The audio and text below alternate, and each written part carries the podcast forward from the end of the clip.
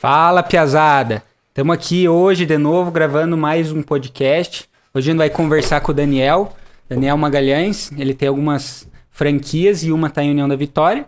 Eu sou o Gustavo. Que é o Tutuia. Isso aí, vamos conversar. Roda a vinheta.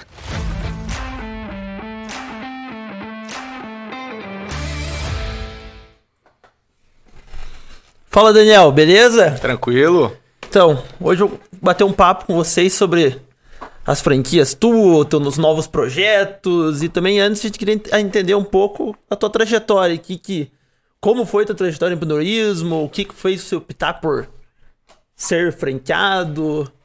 Esse, vamos bater um papo aí. Vamos lá. Antes de tudo, agradecer o convite, sentar nessa cadeira aqui que já pessoas ilustres já vieram, né? Inclusive, nosso saudoso prefeito, ex-prefeito de União da Vitória, o Santim. Responsabilidade grande aqui, vim falar um pouquinho da nossa trajetória. E vamos lá, é, vai ser bem legal. Antes de tomar um, molhar a palavra aqui para ficar mais Hoje chupinho branco para molhar a palavra fica melhor do que conversar, melhor, né? Fica mais solto. Não, não, era combinado isso aí, mas eu gostei da surpresa. Então, como que foi o teu começo na trajetória do empreendedorismo aí? Conte aí um pouco da tua história pra gente. É, Vamos começar do começo, né? Como, onde eu fui criado, falar muito da história do meu pai, porque é uma introdução que é importante. Eu acho que acredito muito que a gente é fruto do meio onde a gente vive, onde a gente é criado, né? Então, assim, meu pai, meu pai foi um executivo de multinacional, trabalhou em trabalhou em banco, então ele sempre era tinha um grandes cargos, né? Nunca na área do empreendedorismo, mas ele teve uma época, depois de trabalhar muito tempo na. Posso até falar o nome daqui, na, na Shell. Era uma época onde os grandes executivos tinham é, vários benefícios, era um outro mundo. Hoje em dia, os executivos de uma companhia como a Shell, por exemplo, o sistema é bem diferente. E era uma situação onde é, as pessoas. Era uma estabilidade incrível. É, as pessoas queriam se aposentar lá. E ele. Ali foi um grande passo do, do empreendedor que ele é. Ele pediu, abriu mão daquilo tudo, trabalhava mais de 20 anos, 30 anos na Shell. Nossa. Abriu mão daquilo e foi empreender, né? Ele, como trabalhava na Shell, ele foi trabalhar na outra ponta, foi trabalhar como revendedor. Então, ele começou... De produtos da Shell? Combustível? Ele, ele trabalhava na Shell, né? E ah, tá. foi trabalhar como revendedor, foi trabalhar com posto de gasolina. Tá. Né? Então, na outra ponta, no caso, né? E então, abriu mão do que ele tinha seguro e foi, é, digamos, se aventurar é muito complicado. Uma pessoa de 40 e tantos anos começar uma. Do zero, né? Praticamente do zero. É. Apesar, achar que conhecia o negócio, achar que conhecia o ramo, né? E trabalhar na outra ponta. Então ali começou a trajetória dele, e eu sempre crescendo com isso, é, vendo essa, essa trajetória dele.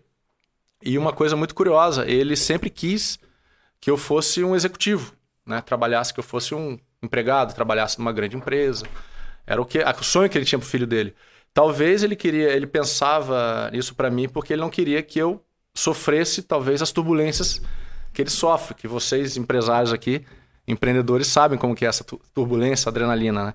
Que é muito, que é muito apesar de ser prazeroso, é muito estabilidade frenético. zero, né? Quase. Zero. Né? Zero. Vem uma pandemia, estabilidade fica para onde? Vai é. embora.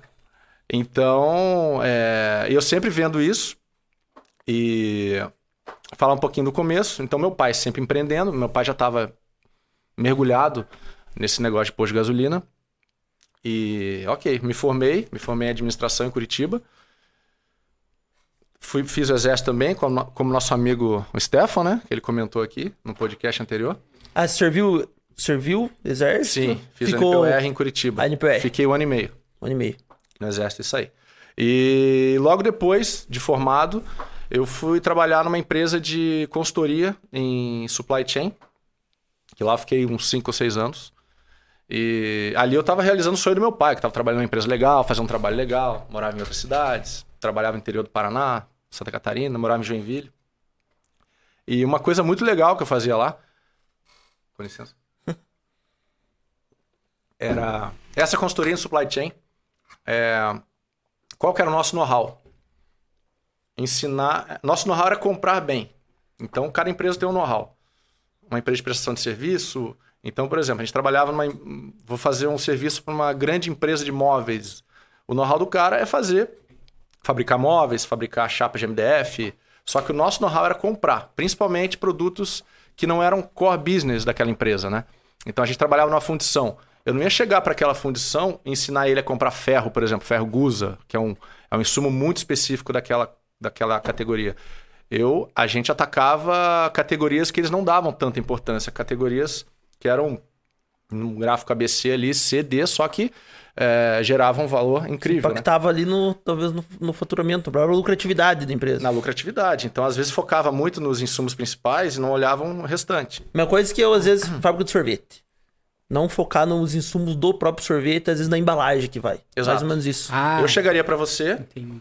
Ah, eu quero, eu quero te ajudar a comprar leite, eu quero te ajudar a comprar açaí. Você vai virar para mim, cara, eu vivo isso aí. Você não vai conseguir comprar melhor açaí, leite do que eu. Beleza, então me dá outra categoria, me dá a categoria de embalagem.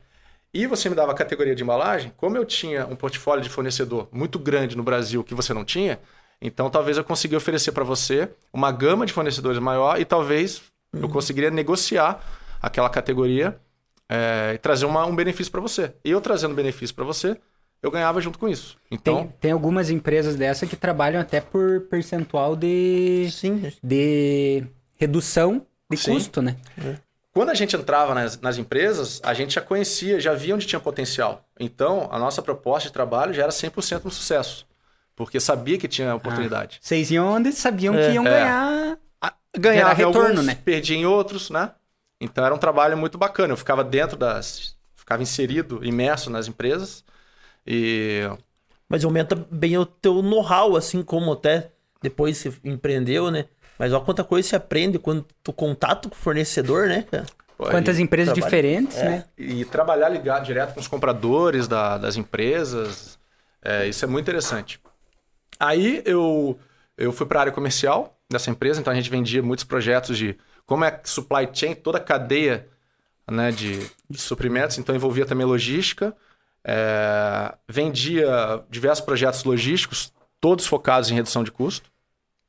E, paralelo a isso, meu pai trabalhando com posto de gasolina, é, tendo as dificuldades dele, eu vendo aqueles problemas de, de mãos atadas, não, não podia ajudar, mas querendo ajudar. Como eu estava em um, trabalhando em uma empresa, é, queria ajudar ele, não conseguia, e vendo aquilo e ficando angustiado, né? Então foi aí que eu decidi é, largar tudo, muito contra a vontade dele. Resolvi fui fazer um, um MBA na Espanha é, para focar em finanças, fui embora para lá e voltei e trabalhei para trabalhar com ele. Você largou a, a empresa que trabalhava, você largou, foi para fazer o MBA daí. Exato. Aí eu já, já, tava... já pensando em empreender, pensando em empreender com teu pai. com ele. Pensando, meu, meu, pensando em ajudar ele. Cara, eu preciso entrar naquilo porque as pessoas que estão com ele não tá legal. Sim. Eu preciso ajudar ele. Então meu foco era esse. É foi contra a vontade dele, abri mão de muita coisa. Aí eu falei, cara, eu vou entrar junto com você, porque não tá certo isso. Engraçado, né, que o ciclo é o mesmo, né? Ele, ele tá, tinha estabilidade, ele... saiu, ele não queria Exato. ser, você tinha estabilidade, saiu também. Às vezes tá na, no sangue, né? É. É bem engraçado isso. A e... fruta não cai longe do pé, né? Não cai, não, é difícil. E por isso que eu falei no início, é, você é fruto do meio que você vive. Não, Sim. Não, ninguém nasce, ah, eu quero ser empreendedor. É difícil, né? Eu acho que acontece, sim. Mas é muito mais fácil você você trabalhar meio que na linha que teu pai trabalha, né? Eu acho que é, pelo menos com você também. Sim. Você sabe que é assim. Com você também? Né? Também. então, comecei a trabalhar com ele. Aí, aí que foi um aí que foi um choque, porque eu tive que bater de frente com as pessoas lá dentro. E Mas como é que vocês dividiram a, a, a, quando você quis entrar na empresa, vocês, é, cada um cuidava de áreas separadas? Você, ah, eu vou cuidar da parte financeira, teoricamente porque você fazia, foi fazer o um MBA em finanças, e ele cuidava da gestão de pessoas, de outras áreas, ou como é que vocês dividiram quando você entrou? Ele era muito mais focado em expansão, em geração de negócios, não em operação. Né? E desde o início ele sempre fazia. Ele é um belo ele abria negócio, ponto, fazia sociedade, conseguia pegar um terreno do cara, viabilizar um poço sem tirar um centavo de expansão, do bolso, assim mesmo. É, valorizar, mas não era muito focado em operação. Operação não era o forte dele. Esse que era a parte deficiente. Às vezes, do tipo, processo. abrir, abrir, abrir, abrir negócio e, e, cara, ia, ia gerir essa operação, né? Tipo, A gestão, era- processos e a tal. gestão não era legal. Tem- Gestão, tem um- a. Tem um, um podcast que eu vi esses dias com o dono da Pets. Não sei se você já, já viu esse. Ele. Antes dele entrar na Bolsa de Valores, eles receberam um aporte de um fundo. Tipo, entrou muito dinheiro. E o cara abria, tipo assim, muitas lojas por ano, né? Tipo, todo ano, tava cada, cada ano ele dobrava o número de lojas que ele abria.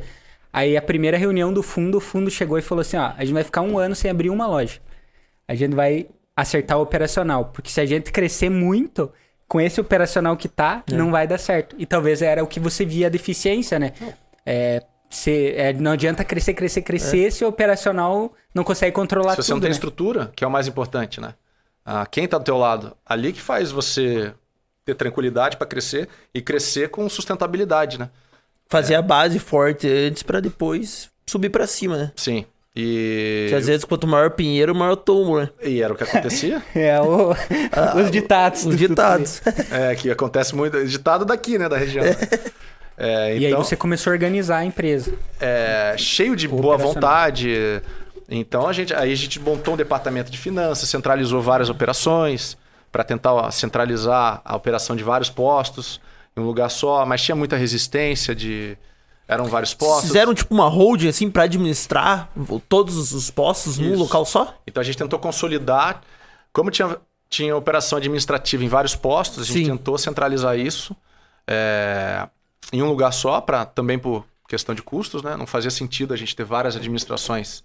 É, Sim, tem um financeiro em, vários cada. postos. Tem exemplo 10 postos, um financeiro em cada posto, um. Custos demais, né? É, um gerente, um RH, daí é melhor juntar tudo, fazer uma, uma equipe só boa e administrar. E deu certo isso aí? Exato. É, por um tempo foi bom, só que aí tinham vários fatores, era era lá na ponta, se lá na ponta, a- o sonho, a ideia era muito boa, só que a execução era meio complicada. É, aí tinha que alinhar com o gerente, com os funcionários, então você, você não estando fisicamente lá dentro, é muito complicado você conseguir gerir isso à distância. Então, mas foi uma experiência muito boa, foi muito bacana e e em seguida com essa dessa central de pós de gasolina que veio surgindo que veio surgindo o que aconteceu o Bob's, né? O Bob's ele, na verdade, ele era um diretor da empresa que eu trabalhava de consultoria. Ele começou a recuperar algumas lojas do Bob's em Curitiba. E ele precisava de operadores. Então ele estava trocando a gestão. E foi ali que ele entrou em contato com a gente para assumir a operação dessas lojas. E é ali que a gente entrou, foi em 2012 que foi uma transição de posto de gasolina é, para entrar nesse, nesse ramo de franquia. Ah, mas foram largando dos postos? É isso que eu ia Não, perguntar. é, a central, essa, os postos, meu pai foi vendendo alguns postos, aí já, já passou a ter três, quatro, já foi perdendo um pouco de sentido aquele modelo de negócio, que não estava não tava mais resultando, né? Daí foram largando os postos, pegando a loja do Bob's. Isso. E a, a, a central continuou administrando as lojas também? Não, aí a gente deixou a parte administrativa, por exemplo, dentro de um posto. Na verdade, dentro desse posto passou a ser a central de vários outros. Vários outros não, dois ou três. Dois ou três. E hoje, por exemplo, hoje tem um posto que tem uma administração é, individualizada de, de um outro sócio. E aí, como que foi essa tua entrada no Bob's? Como é, porque é um, foi um mundo Se esco- totalmente diferente do posto, né? Você escolheu franquia, pensou, não, o, nem você falou, o meu caiu no colo, vou fazer isso. Caiu no colo. Surgiu a oportunidade, a gente entendeu que, Vamos abraçar, né? Vamos- que era uma coisa boa, que era uma oportunidade boa, com várias ressalvas no início, né? Porque a gente não é do ramo. Procuramos fazer uma sociedade com uma pessoa que era do ramo, que trabalhava já no ramo de alimentação, apesar de não ser varejo, era alimentação, que a gente achava que fosse um know-how bacana para para trabalhar com a gente Pra nesse agregar, modelo, né? E a gente começou. Foi uma loja de shopping, no Shopping Miller, em Curitiba. E foi nossa primeira loja. É, Foi uma experiência bem produtiva, foi bem legal. Não digo financeiramente, né? Mas a gente aprendeu bastante. É, Que muitas vezes é o, é o, é o que mais importa, né? Porque eu- isso te dá bagagem pra um, um que você vai ganhar dinheiro mais pra frente com o conhecimento que você adquiriu, né? E eu, durante essa trajetória tua, MBA, eh, administração de impostos, trabalhar na empresa supply chain lá. É, você pegou uma bagagem, você entrou numa franquia, você viu assim, tipo, ah, isso eu posso tirar proveito, ou isso aqui vai ser diferente do que. Pegou uma bagagem tua de antigamente pra administrar a franquia, assim? Sem dúvida. É, acho que tudo é válido, tudo que a gente aprende. O meu método de trabalho hoje é muita coisa que eu carrego no que eu trabalhei nesses seis anos naquela empresa de consultoria. É, o comprar bem acaba que a gente fica um pouco de mãos atadas, porque numa franquia, geralmente, os fornecedores já são homologados pela franquia e você não negocia preço. Né? Então, uma das vantagens de uma franquia é você não ter que ir atrás de fornecedor, desenvolver fornecedor, negociar com fornecedor. Você simplesmente gera pedido. Aquilo vem meio engessado já, né? É, A tua margem de lucro tá lá, você compra aquele valor, vendeu. eu tenho que melhorar minha gestão, meu custo fixo. Né? Agora, o, o, o custo de mercadoria vendida, que é o, o, o preço do insumo, isso aí não tem muito que a gente fazer.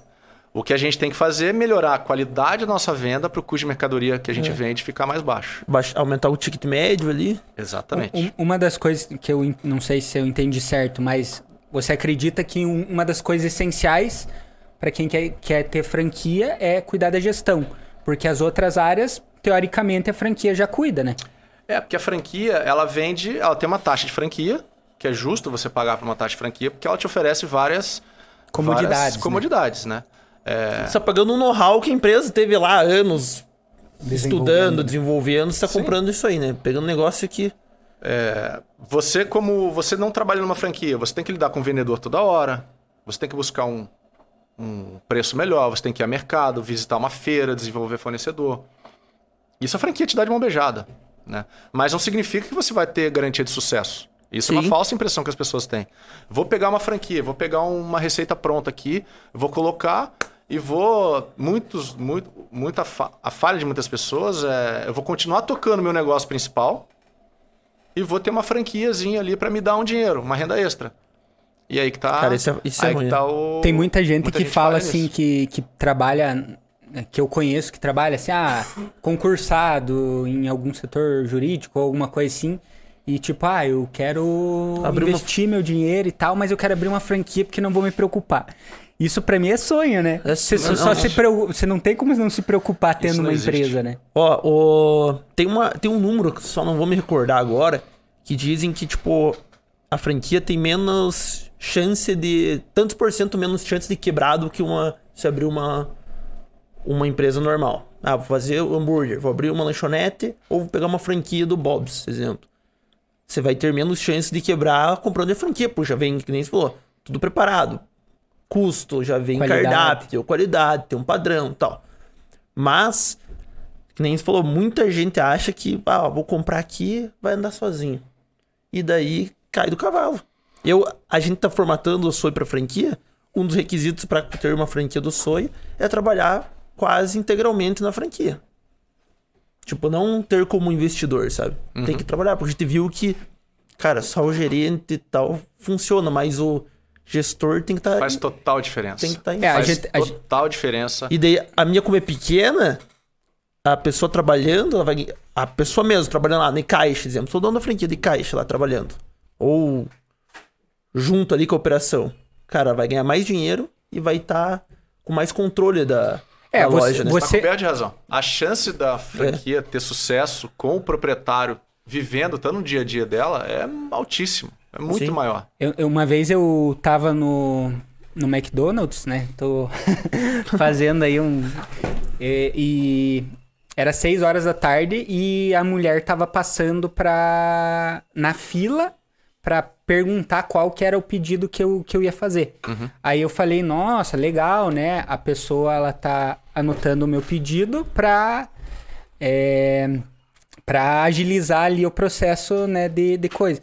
E daí eu fui e falei com um amigo meu que tinha trabalhado numa, numa empresa de franquia também. Ele falou: não, eles fazem isso para entender quantos Big Mac, por exemplo, das 6 às 7, que é um horário de pico, quantos Big Mac normalmente sai, quantos McFish, quantos não sei o quê. Aí eles produzem durante a semana, né, durante os próximos tempos, baseado naquela estatística que eles tinham. E eu nunca, tipo, parei pra, pra pensar nisso.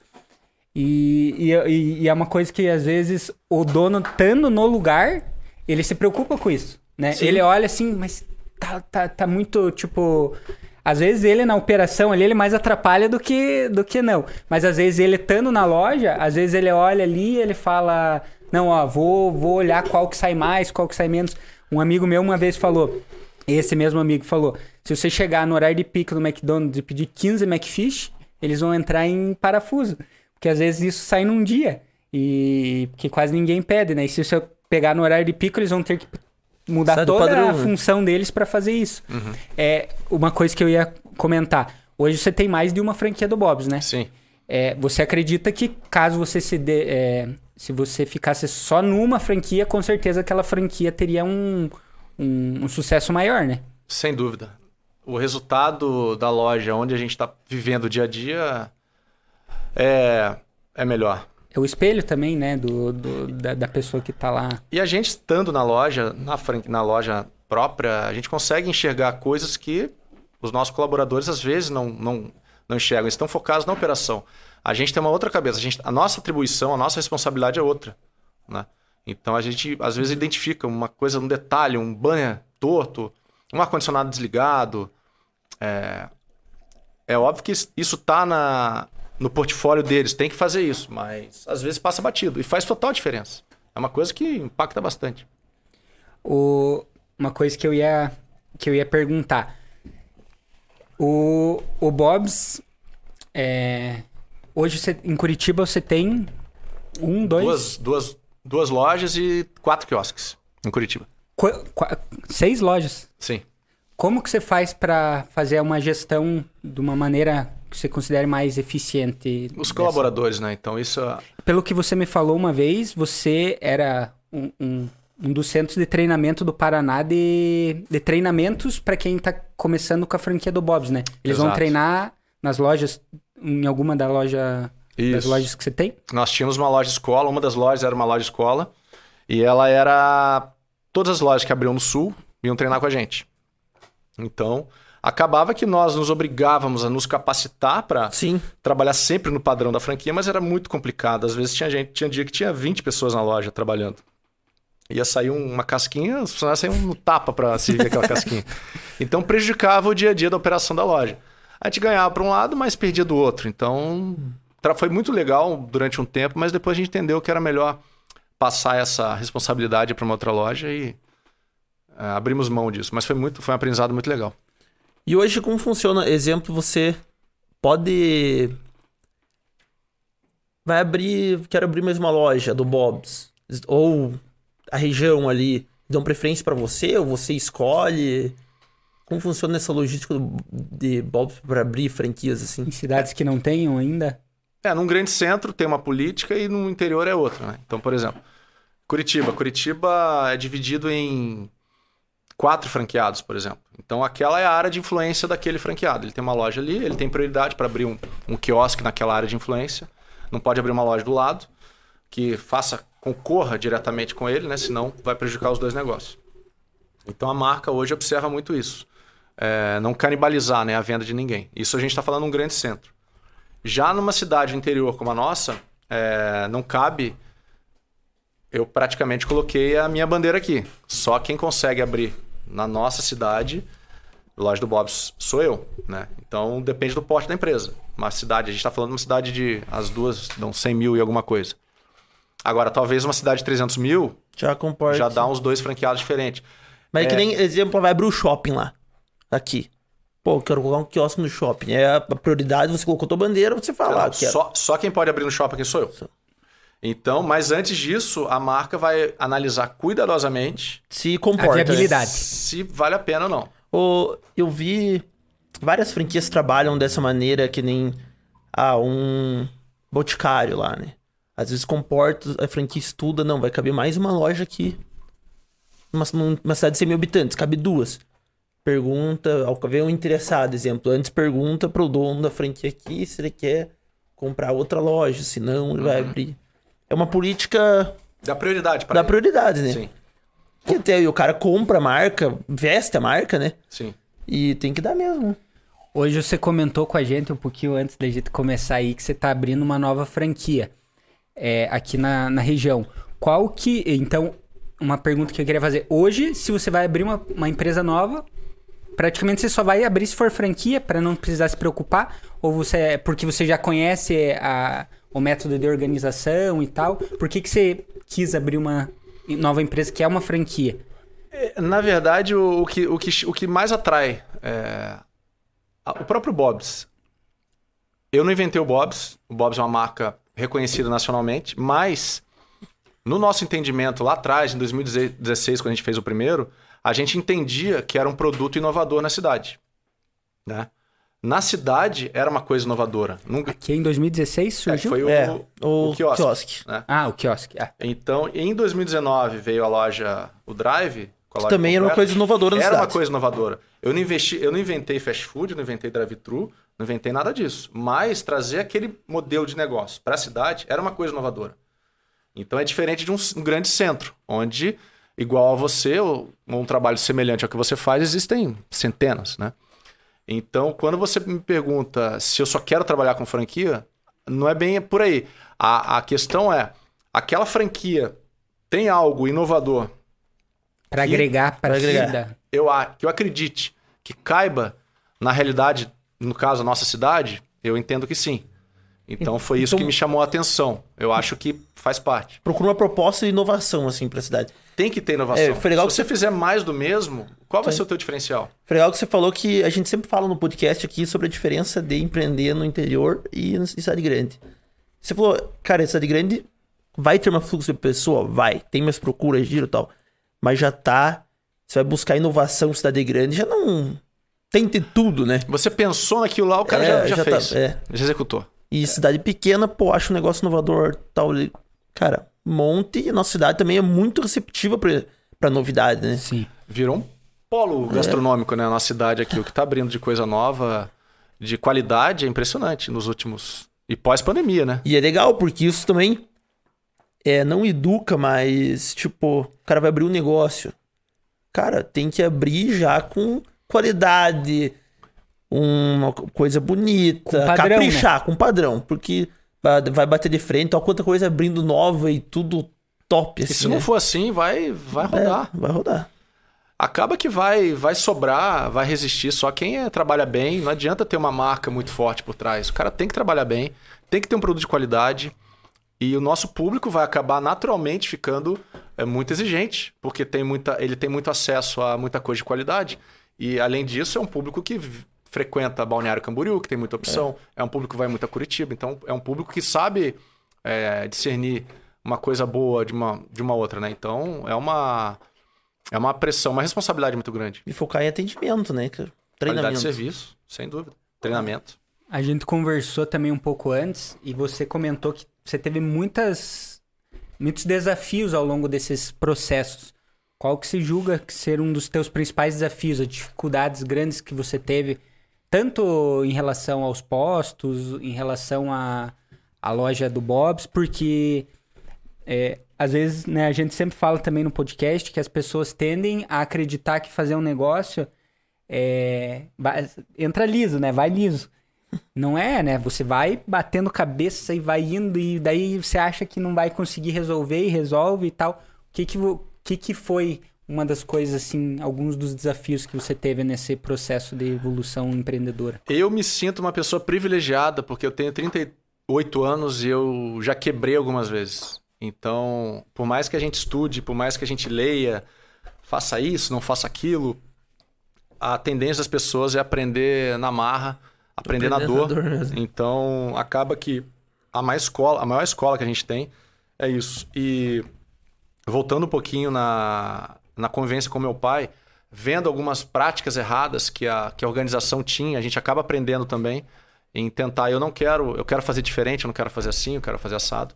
Mas eu vou contar uma que, que foi bem interessante, que me ajudou bastante a, a seguir, tentar seguir adiante, que foi em 2013, é, abrir uma academia. Era uma ideia muito legal. Você abrir? Eu sempre quis abrir uma academia, mas era uma proposta diferente, em Curitiba. Em Curitiba. Isso. Era uma academia voltada só para mulheres. Então era um espaço feminino, isso em 2013. A gente acreditava que na época era uma coisa inovadora, era uma coisa diferente. E lembrando que não era a minha meu trabalho principal, já começa aí um pouco do, do erro. Aí depois a gente vai vendo algumas falhas, né? Então a ideia era abrir um espaço feminino onde tinha academia, salão de beleza, é, pilates, centro de estética, centro de massagem. Então é um espaço exclusivo feminino. Nossa, mas era grande, né? Porque Era grande. a academia já é grande, imagine com, com todo esse, esse Spa outro já é aparato. grande, né? Já é grande. É. E, então, abri com um sócio, um amigo, e com amigos, né? Um casal de amigos. E Ah, chegou a abrir. abrimos, Inaugurou tudo. fizemos, gastamos bastante dinheiro, nos endividamos bastante. Inclusive, tem umas bronquinhas ainda que eu, que eu tenho até hoje. É, a gente abriu e isso foi em 2013, foi um investimento relativamente alto. Só que foi tudo errado, a gestão foi muito errada. É, eu não estava no dia a dia da operação. É, as pessoas que aparentemente tinham know-how para trabalhar com aquilo não tinham. É, o... Então foi um fracasso total. Eu lembro que quando eu te conheci, você comentou comigo, ah, eu tenho Bob's lá e tal, e eu tenho uma, um centro estética lá em Curitiba, e eu comentei com você, é, é um desafio, né? Deve ser, meu Deus. Trabalhar com estética me dá até um arrepio. Então. Quanto assim, tempo que, que, que foi esse, esse empreendimento? Foi 2013, a gente encerrou em 2000 e... em 2018, 2017. E é um alívio Fechou. às vezes também, né? Quando, tipo, quando você vê que é é uma coisa assim que você não vai conseguir é, focar teu tempo naquilo e tal, e não, não vai é, render o que você esperaria que rendesse, quando você é, não se livra, né? Que é uma, é mais de, uma, uma palavra mais complicada. Mas quando você deixa de lado aque- aquilo lá, você. Não, agora eu vou focar no que realmente me. Sim, Me focar no que dá resultado. Que nem se falou ali, um erro teu foi é, que você abriu, era um know-how de uma coisa fora do paralela ao teu negócio principal, teu atividade principal. Ah, isso aí vou tipo vou abrir para mais investimento, tal. É, às vezes, às vezes está no ramo da alimentação. Às vezes, ah, tio Bob's. Às vezes, ah, vou, vou montar uma outra franquia de alimentação, montar um restaurante, montar uma sorveteria. Cara, às vezes não, tá o trabalho, não é teu trabalho principal, mas é no mesmo know-how teu. Uhum. Você entende a operação, Trabalha você vai entender. garçom, trabalha comida, é com- assim, assim, assado. Mas daí sair de um ramo de alimentação, tipo, não, entendo disso. E ir pra um ramo que você totalmente, tipo, né, desconhece, isso é complicado, né? É, de- é uma loteria. É. Você depende muito em quem tá na linha de frente. E é loteria. Você, você tá entregando tudo na mão de terceiros. Você precisa ter o controle daquilo. Uma vez eu vi uma reportagem sobre os ganhadores do Big Brother. Os que quebraram e os que se deram bem. A maioria que se quebrou foi por causa que investiram em negócios que não sabiam nada. Tipo, ah, eu tenho um milhão, tenho 500 mil na época, ou um milhão. Cara, às vezes investe tudo, né? já meio que se quebra. Um lá foi lá e já investia em. É, vai vir também muita gente atrás do dinheiro. Cai na conversa É. de alguém, do amigo. Isso aqui dá muito dinheiro. Bota E teve um que foi imposto de gasolina, né? Acho que Tem. aquele Domini lá. Se quebrou esse Se quebrou. E teve um que se deu bem porque já era, tipo, já tinha, trabalhava com gado, uma fazenda, não sei o quê. Ah, investiu verdade. no que se dava bem, do que já entendia. Ah, multiplicou, né, o patrimônio. Mas às vezes dá essa, esse pulo, assim, quando tá muito fora do teu know-how, assim, cara. Uns falam que às vezes se, se diversifica, tu coloca outra, faz mais um cesto ali pra colocar um ovinho. Mas também Eu acho que se você conseguir trazer uma metodologia de trabalho, replicar o que dá certo nos teus outros negócios ali, eu acho que tem grande chance de dar, cer- dar- dar certo. É, Porém, mas precisa de pessoas, né? É. Você precisa de uma estrutura. É o, que, é o que é mais importante, as pessoas que trabalham com você. Você falou, cara, sempre meu sonho, é meu sonho ainda, é montar, tipo, uma road, uma central de negócio. Pra administrar a empresa e também poder administrar outras empresas. Tipo, ah, que sempre rola oportunidade. Até de compra de empresa, ou, ó, tem um cara que quer vender um restaurante. Na aqui. pandemia, né? Portanto, pô, às vezes é, é fácil pegar, tipo, te abre uma porta ali, mas isso tu fica com medo de pegar, porque imagine equipe, você não tá estruturado para ter mais essa operação. Por isso que eu sempre quis montar um, um centro, tipo um centro de negócios ali, que eu tivesse uma estrutura boa para se aparecer uma oportunidade eu conseguisse abraçar, sabe? Uhum. É meu sonho ainda, mas eu vejo Teve- que é complicado. Teve uma vez que você me falou de um aplicativo lá que até hoje eu penso, eu, aquilo lá vai dar certo, cara. Cara, esse aplicativo, eu tô indo na cabeça, cara. Eu acho que eu tenho que tirar. Eu, eu, eu, Mas eu tô junto com você, se for esse. Mas eu porque- Há pensei, quanto tempo você pensou nele? cara, Não, já quatro tem. anos. Ah, então Já tem já abriu, Três anos. Mas Não, não, mas é não tão- tem ainda. Mas não é tão, não é tão, tão estruturado É. como ele pensou. E daí, eu, eu sempre penso em colocar, mas, cara, se eu for colocar essa ideia no papel, eu vou ter que, tipo... Deixar de tudo, Deixar de tudo, assim. Tipo, um ano e dedicar só isso. E eu hoje não tô em condição, né, deixar, às vezes, um negócio que eu promissor meu pra arriscar, assim, sabe? Às vezes eu certo. O né? Biratã, Sei lá. o Bira. O Bira pode te ajudar nisso aí, cara. Da Então, Pro- beleza. Botar, Da Proforce? esse negócio aí. Ou não. Da- o Biratã, ah, o Biratã é da de startup, né? Isso. Conversar com ele. Vamos chamar ele pra conversar aqui. Vamos trocar uma ideia desse Deixa ele menino aplicativo. trabalhar no sorvete aqui, cuida do projeto dele. Cuida do projeto. Acha uns investidores anjo aí e um, um pessoal Ou bom. os caras trabalham com franquia forte aí. E uma acertada, assim, que você acha? Qual, qual que você acha que foi a, decisão mais acertada que você teve no- na, na questão do Tá, negócio? então, só terminar, a, pra gente chegar na acertada, acho que é importante a gente é, fechar com chave de, de ouro ali a, a, a grande borrada da minha vida que eu fiz, que eu pago até hoje por isso. Então, essa academia, ela trouxe um aprendizado hum, que eu não aprenderia em faculdade alguma, apesar de eu ter estudado bastante.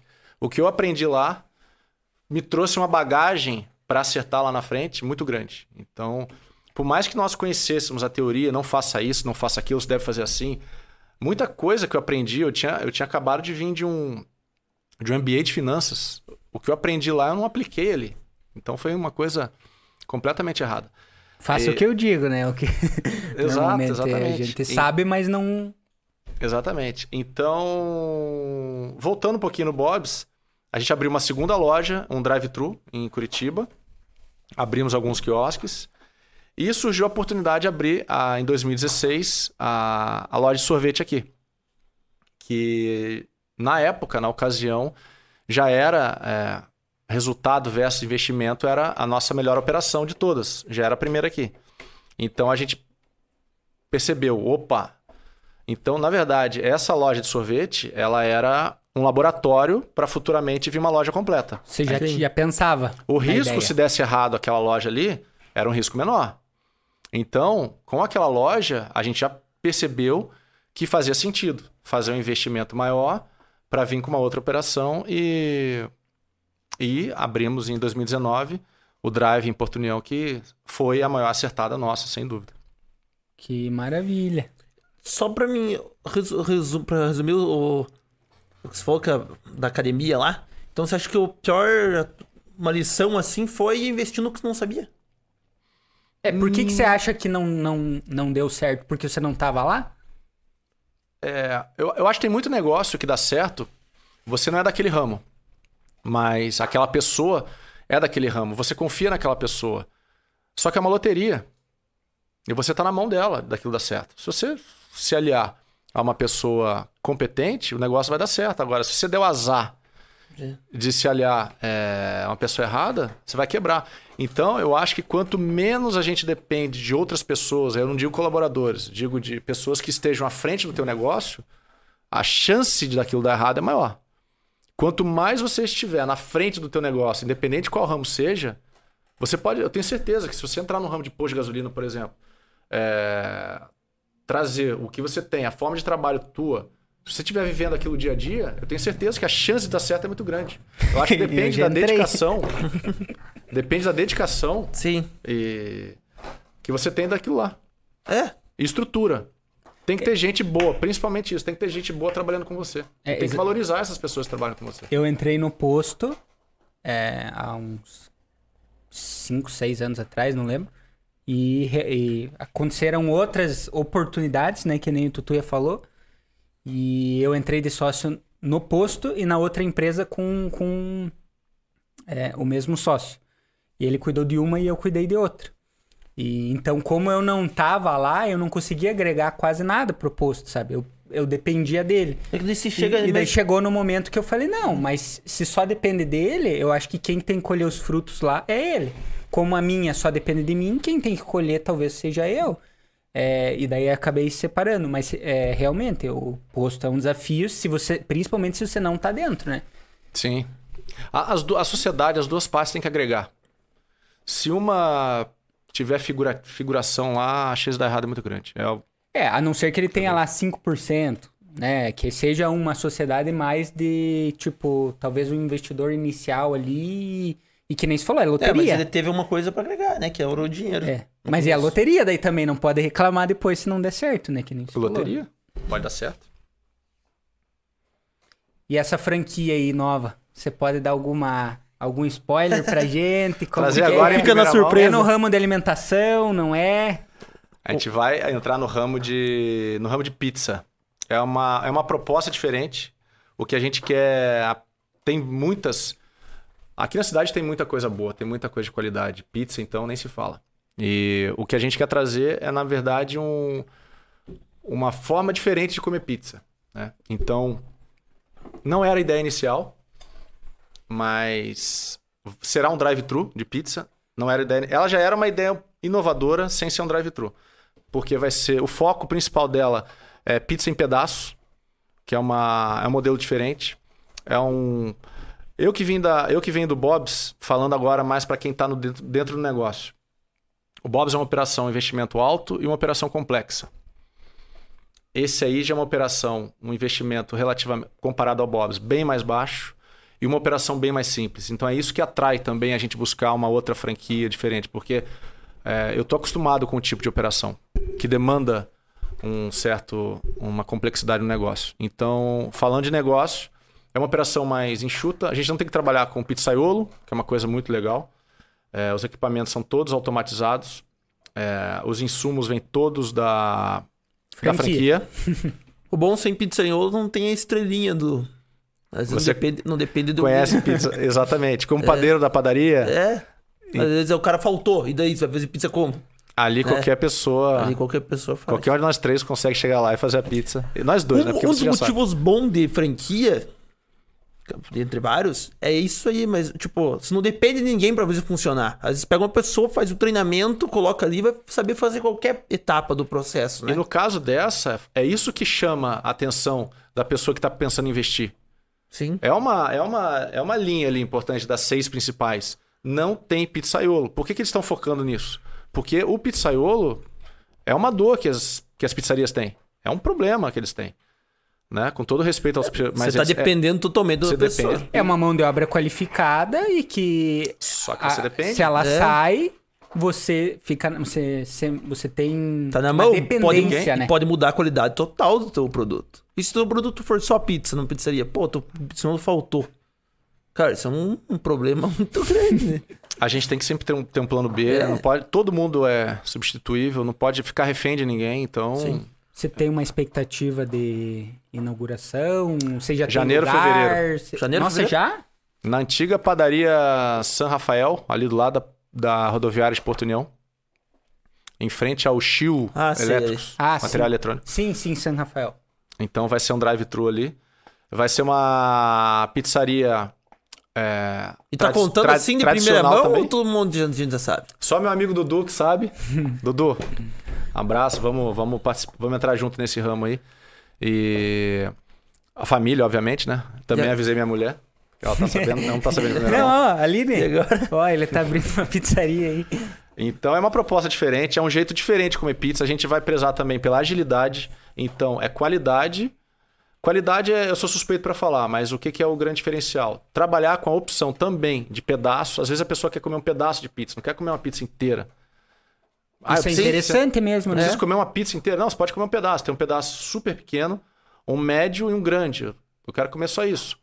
É, então é uma proposta. E extremamente rápido. Né? Isso Né, também é ser interessante. drive-thru, tem que... entrou ali. E vai ser um desafio muito grande, porque é o primeiro drive-thru dessa franquia, eles não tem nenhum.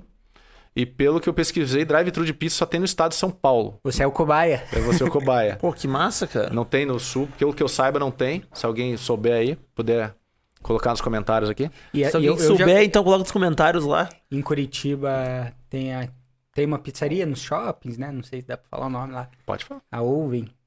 E, e, cara, é muito bom. É, A gente às vezes acha, né? Não, pizza tem que ficar lá 15 minutos no forno. Não, é, essas pizzas de um minuto ali, é, esses fornos fazem uns milagres que a gente não sabe, né? Como é Sim. que. Como é que. É, vai que vir umas faz. máquinas, vai vir umas máquinas meio pesadas Meio cá. pesado.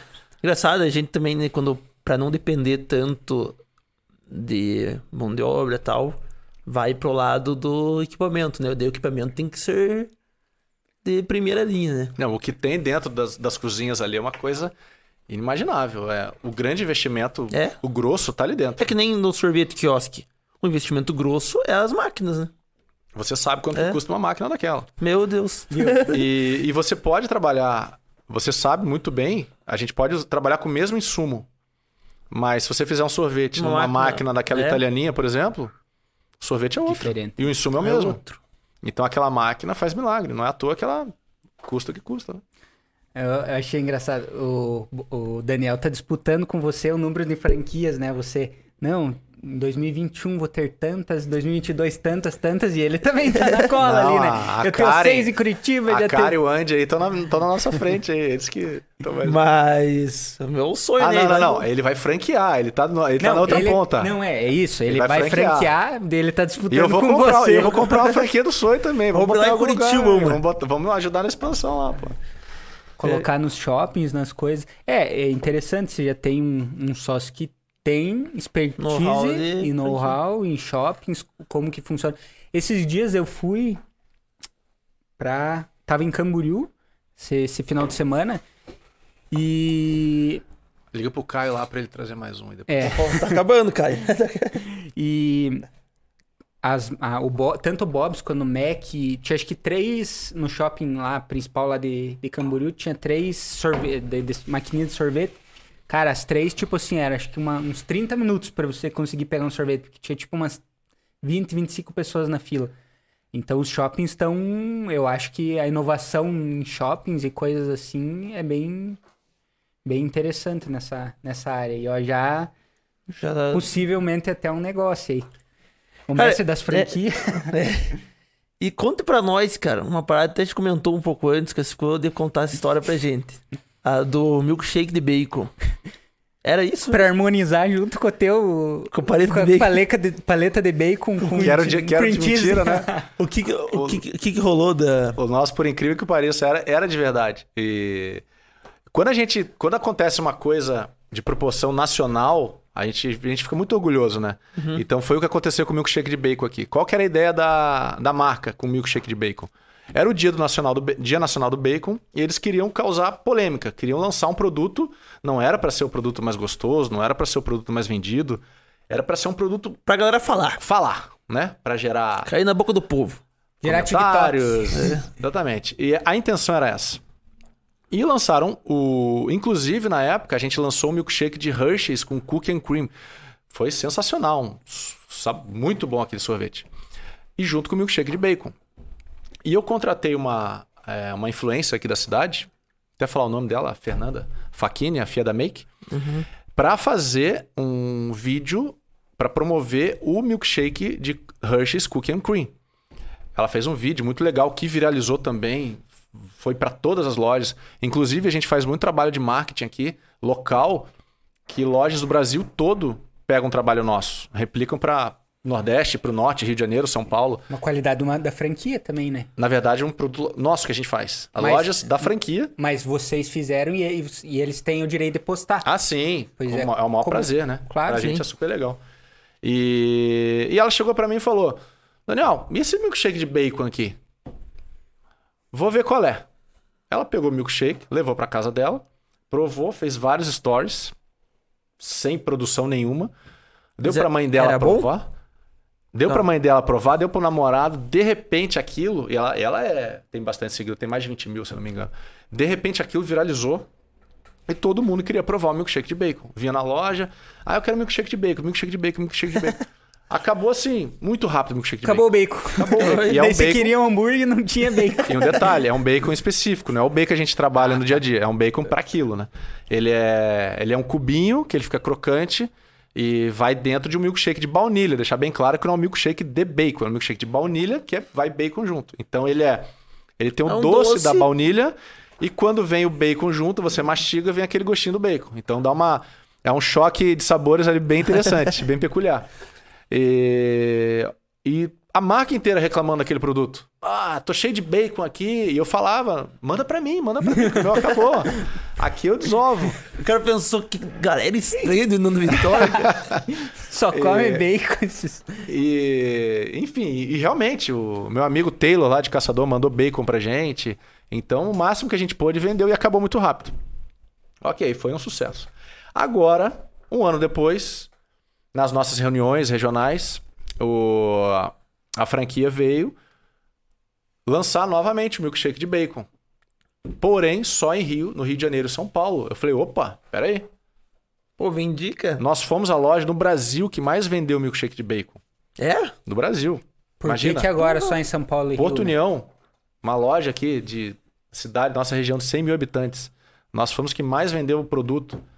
Eu falei, peraí, não. Aqui também vai ter que ter. Então, além de Rio de Janeiro e São Paulo, só em Porto União também que tem o milkshake de bacon. Metade da região sul de, Ah, ele veio é pra dele. cá. Sim, tá tendo agora, Tá inclusive. tendo agora? Sim. Cara, eu vou ter que comer um milkshake É, de bacon. vamos sair daqui, vamos pegar o milkshake de bacon. Ó, galera, milkshake de bacon, experimentem lá. Pode ir lá Ah, que tá acabando.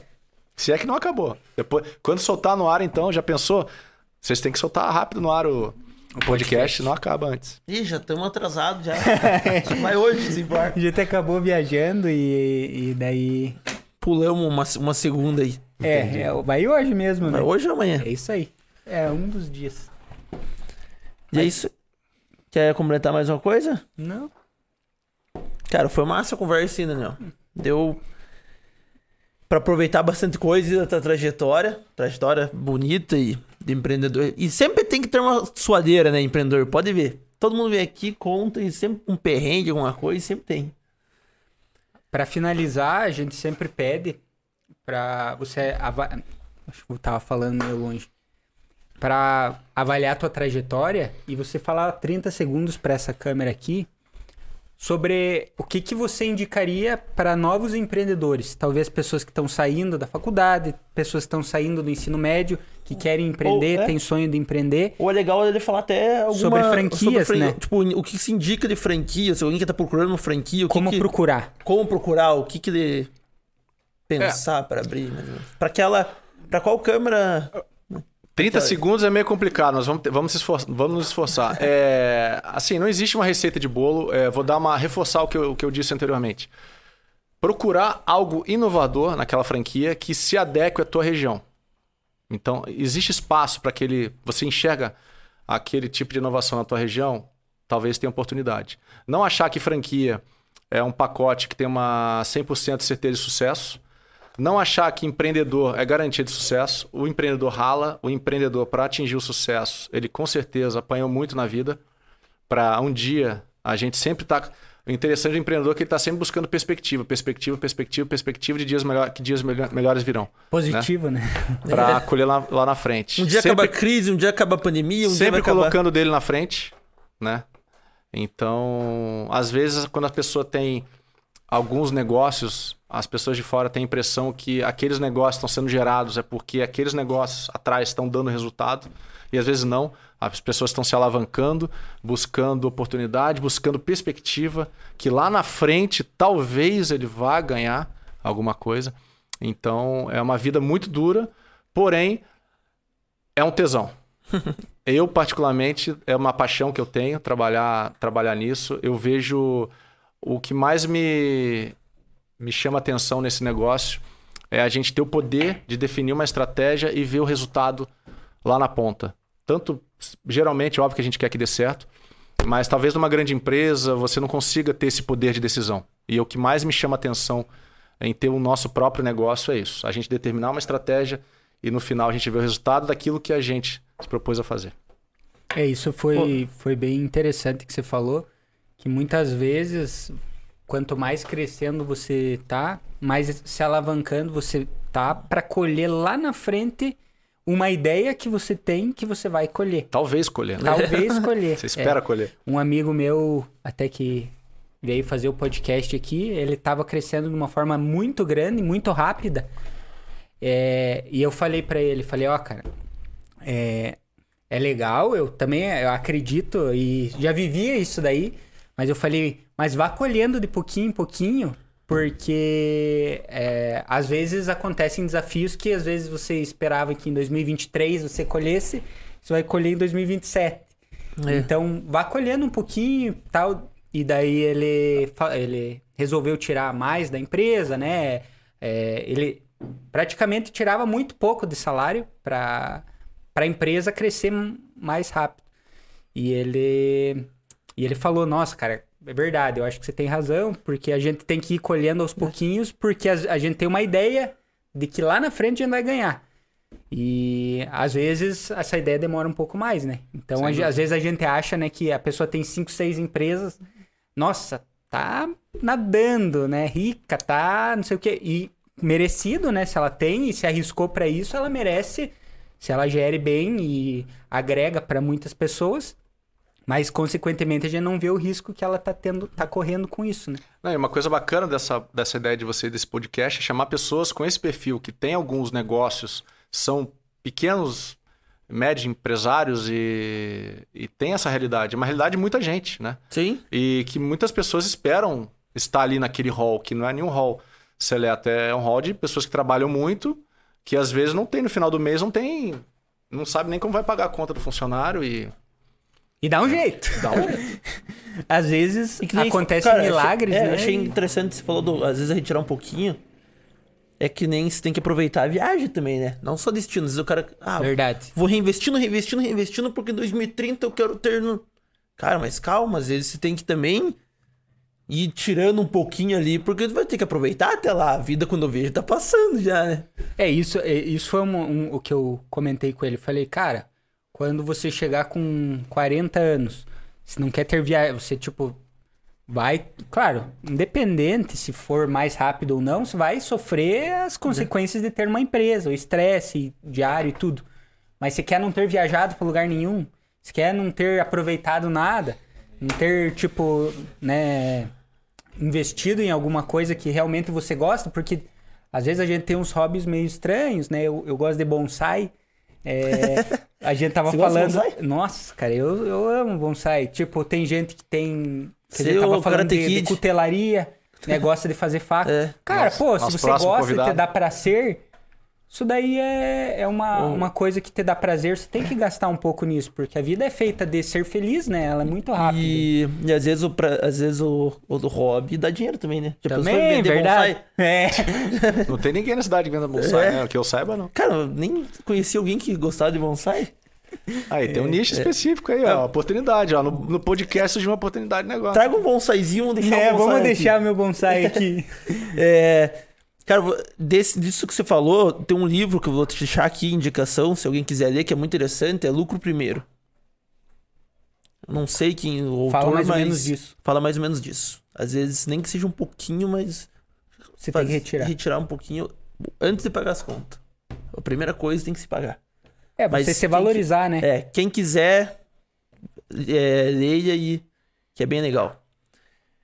Mas é isso aí, né? Daniel, pra te achar nas redes sociais aí. É, Instagram, arroba Dan Magalha.